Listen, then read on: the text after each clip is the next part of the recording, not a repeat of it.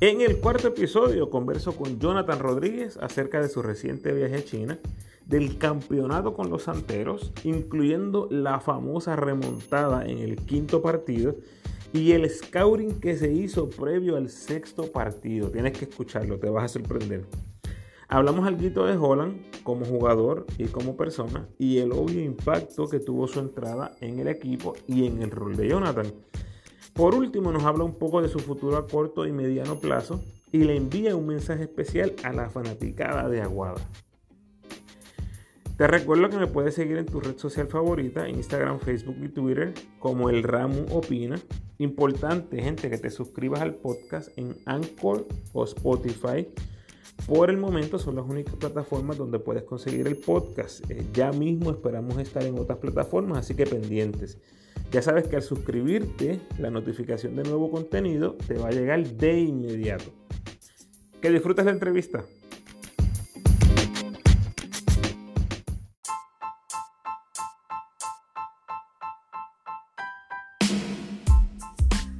Bienvenidos al nuevo episodio del podcast del Ramo. Hoy es 14 de agosto de 2019 y en esta ocasión nos bañamos de champán y nos vestimos de oro para recibir al campeón Jonathan Rodríguez. Bienvenido Jonathan.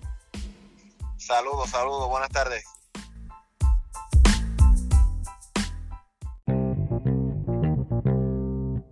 Hace casi un mes eh, los Santeros ganaron el campeonato del BCN y ahí estaba Jonathan celebrando en grande. Pero antes de que hablemos de los santeros, Jonathan, vimos por ahí que andabas por China con Alvin Cruz, eh, estabas compitiendo en un torneo. Háblanos un poquito de, ese torneo. Pues mira, sí, este, recientemente llegué ayer de China, estábamos jugando un torneo que se llama el King of Kings, que es un torneo internacional de 12 países diferentes, 16 equipos, que el ganador se lleva 150 mil dólares, el segundo lugar se lleva 70 mil y el tercero se lleva 30 mil. Entonces, un torneo bien competitivo que, por ejemplo, el equipo de España se llevó a jugadores de ACB y de la LEP Oro, que es la segunda división. El equipo de Francia se llevaron jugadores de la Pro A y de la Pro B, de sus mejores este, ligas. O sea, la mayoría de los equipos se llevaron jugadores profesionales de alto nivel. Entonces, el torneo fue un torneo de muy alto nivel, de de mucha competencia, el bien organizado, de verdad que en China todo es muy organizado y todo es a nivel 5 estrellas. Entonces una experiencia bien bonita, yo tuve la oportunidad como con Alvin de representar a México, representar a América Latina, este, fuimos el único equipo de América Latina y quedar subcampeón en un torneo de, tan alto nivel, de verdad que lo hicimos muy bien. Entonces ese, ese torneo es organizado por, por China, por, por la Federación de, de China o alguna liga en específico no creo que sea por una liga en específico, sino que es este, este chino que tiene, parece que mucho dinero, y entonces organizó un torneo este para, para ese es su hobby parece, y entonces se hizo comunicación con los diferentes países y trató de traer a un equipo de cada continente y formó, bueno, yo digo, de Australia, de Rusia, de Francia, de todas partes, de muchos países y hicieron un torneo de verdad de que muy alto nivel. Y entonces cada país tú tienes la opción de traer a dos jugadores extranjeros que no sean de obviamente del país que estés representando. Y ahí fue que entramos Alvin y yo a representar a México. Ok, bueno, la verdad es que se veía un espectáculo de altura eh, bien colorido, bien diferente. Eh, gracias, este Jonathan, por, por compartir en las redes, porque si no comparte, nunca nos enteramos. Exacto, exacto. No, y, también y fue Tracy McGrady, Alan Iverson, muchos jugadores de nombre estuvieron presentes también en el torneo, este, como te digo, de alto nivel y una experiencia bien bonita. Los vi, los vi. McGrady y Iverson, uno, unos bacalaos ahí que jugaron en la NBA. Bueno, eh, Jonathan, back to back All Star, más progreso del 2018 campeón del 2019, eh, sin duda tus mejores años en Puerto Rico. ¿Cómo suena eso? Jonathan Rodríguez, campeón de Puerto Rico. De verdad, con un sueño hecho realidad. Eh, el sueño de todo baloncelista, obviamente, es trabajar duro para ser campeón. El primer campeonato que se me dio en Puerto Rico y el cuarto como profesional, pero obviamente todo el mundo sabe que ganar en su casita es lo mejor. Entonces este campeonato obviamente tiene un sabor especial ya que fue en casa y sumamente agradecido y bendecido de poder este ganar con un gran grupo que tiene que tenía tanto talento y que nos llevamos súper bien dentro y fuera de la cancha. Sí, eso se notaba. La verdad es que este grupo se vio con una cohesión bien especial, ¿verdad? una camaradería bien especial entre ustedes. Pero dentro de esta temporada sucede algo eh, muy importante que, que, sacudió en cierta manera tu rol dentro del equipo.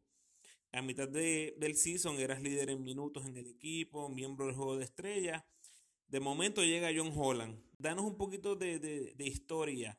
¿Cuándo los jugadores empiezan a escuchar el nombre de John Holland como posibilidad para el equipo?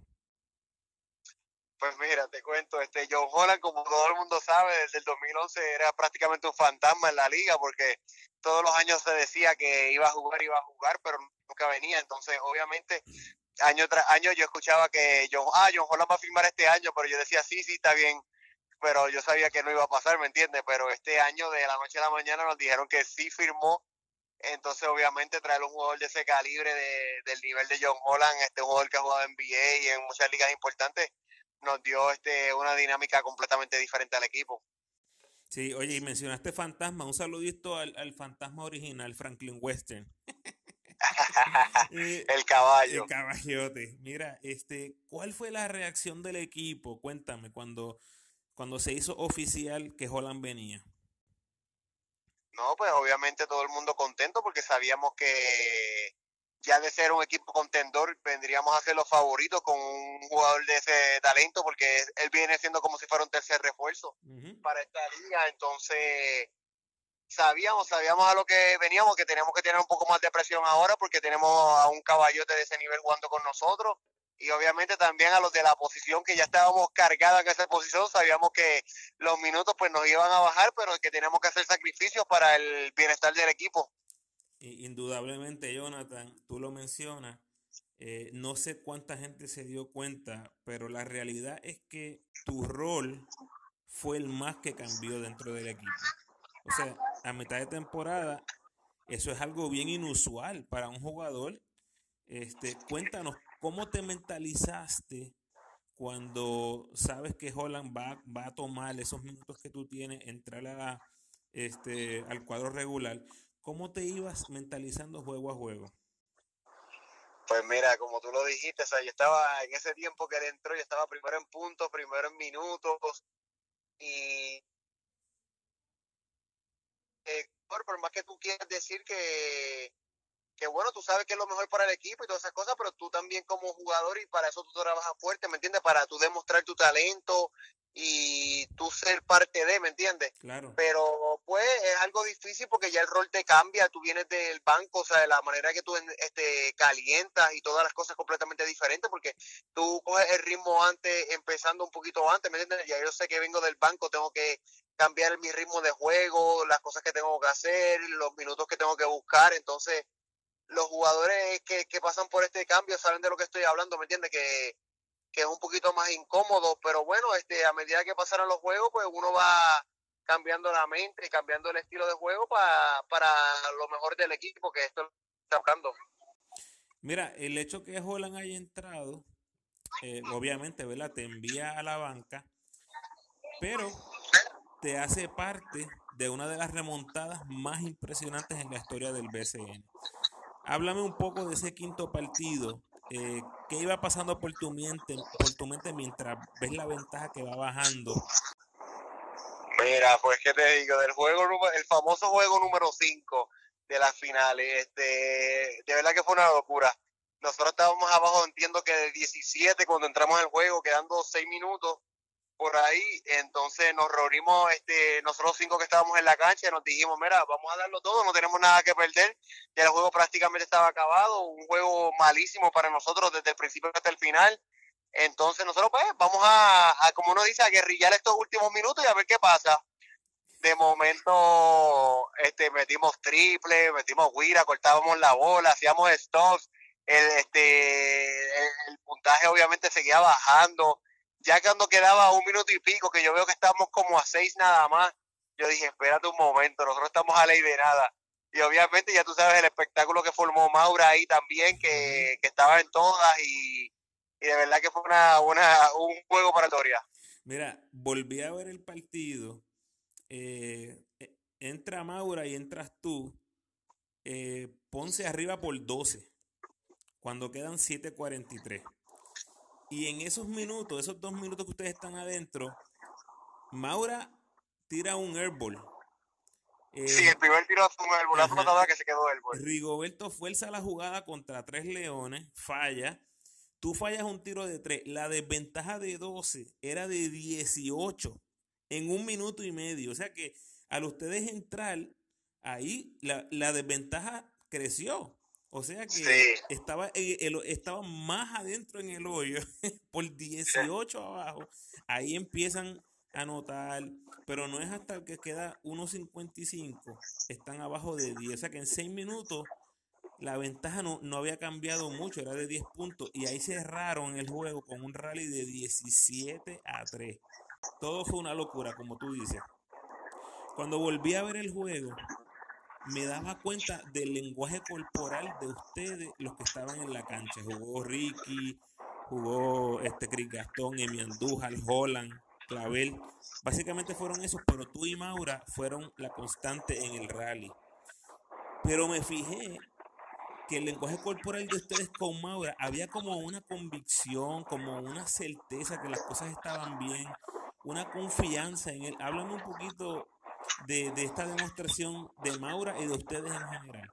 Pues mira, de verdad, este, eh, ya todo el mundo estaba caído para ese tiempo y como tú dijiste, nosotros entramos al juego y las cosas estaban feas, pero a medida que empezamos a, a poner presión cacha completa, que los aceleramos a ellos, este, empezaron a caer los triples de nosotros, entonces obviamente uno va cogiendo más confianza cuando ve la bola entrando y a medida que vaya pasando el tiempo nosotros veíamos que ellos pues los estábamos acelerando un poquito más y entonces tomaban tiros forzados, este, nosotros corríamos en la cancha, entonces los salíamos, los sacábamos a ellos de su confort, ¿me entiendes? Porque estaban jugando el juego que ellos querían.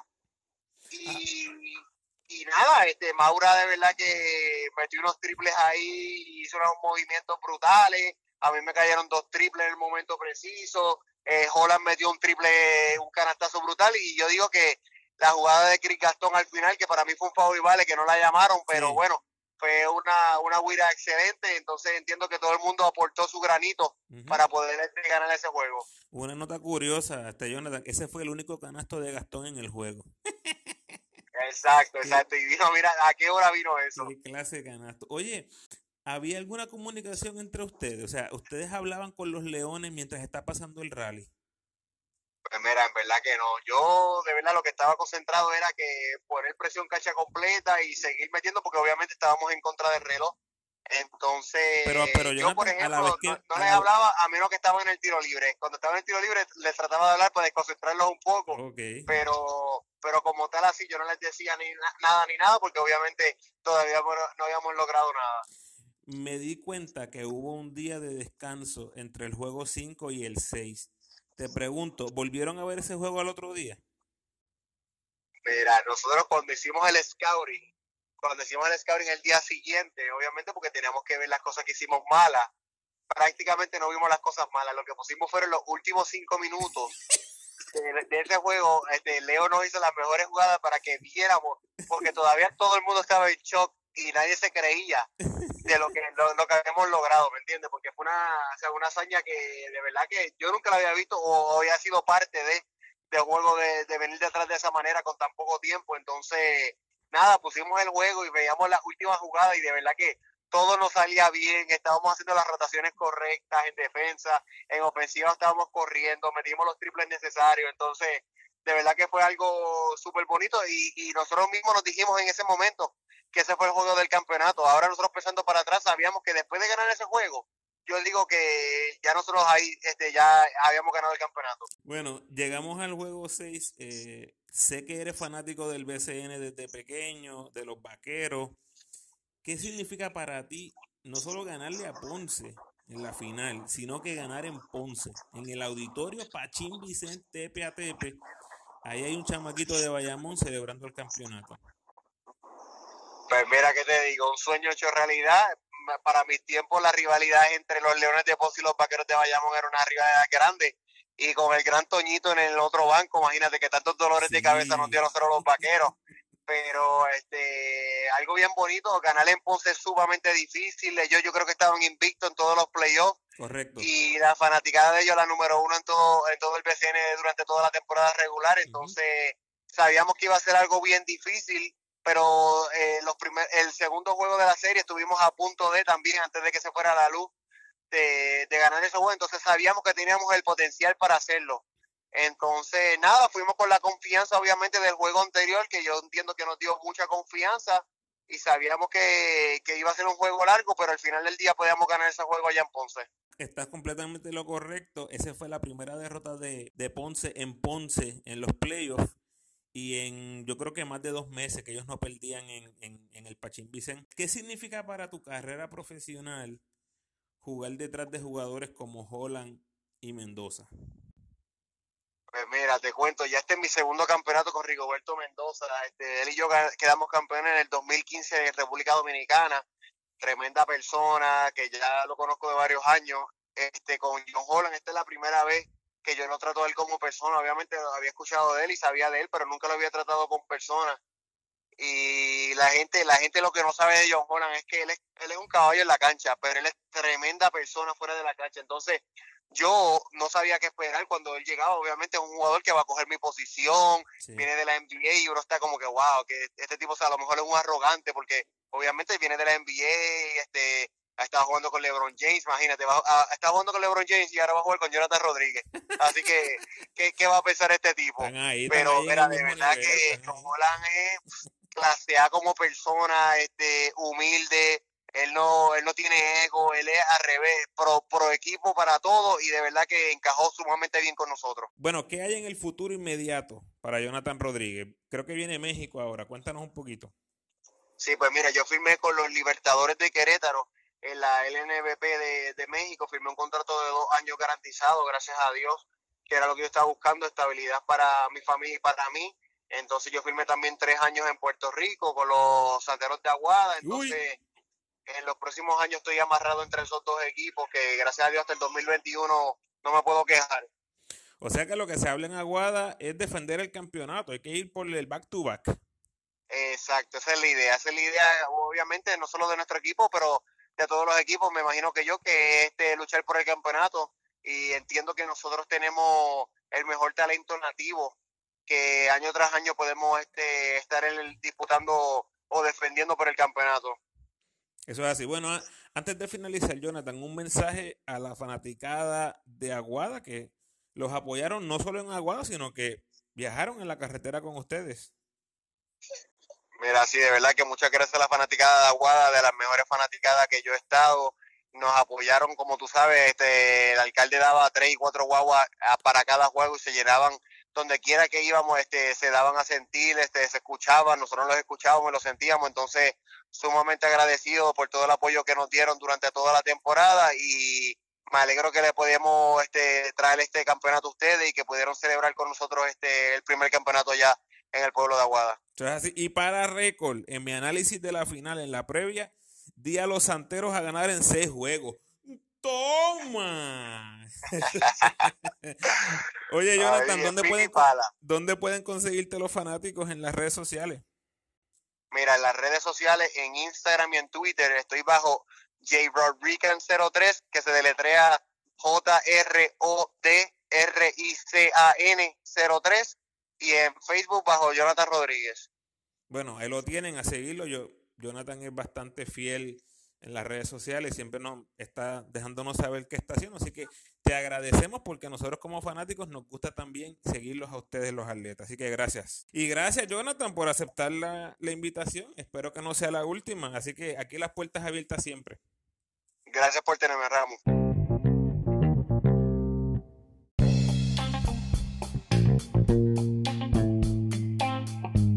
Gracias por sintonizar familia. Te invito a que me dejes tus comentarios en el post de este podcast, ya sea en Facebook, Instagram o Twitter. Y espero que compartas la entrevista con tus amistades, amantes del básquet boricua, en especial con esa fanaticada de los Santeros y de Jonathan, donde quiera que se encuentren. Gracias a Jonathan por aceptar la invitación y convertirse en el primero de muchos atletas que espero tener en este espacio. Ya sabes, eh, suscríbete al podcast y sígueme en tu red social favorita. Si me quieres escribir por email, por favor, hazlo a elramuopina@gmail.com.